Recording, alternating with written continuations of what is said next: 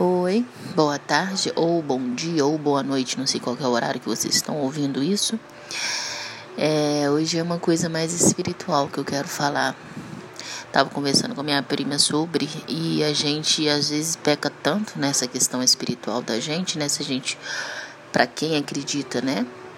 Mas para quem não acredita também, tranquilo, ouça e reflita um pouco. A gente é um ser de luz, para quem não sabe disso, né? Eu não sou nenhuma espírita ou qualquer coisa do gênero, não, mas eu me simpatizo muito com, com essa vida espiritual, sabe? E a gente tem que ter a mesma, o mesmo respaldo, o mesmo carinho com as coisas que a gente não vê, né? Que a gente não vê. Tipo,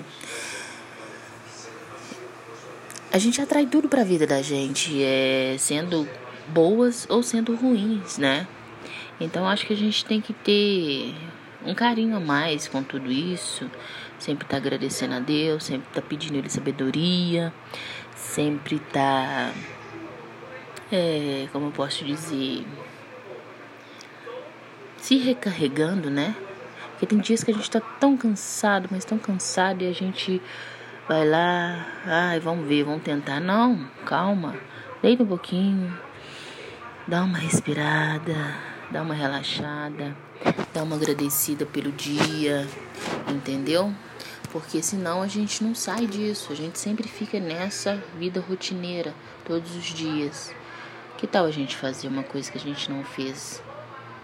Aliás, que tal a gente fazer uma coisa nova hoje, né?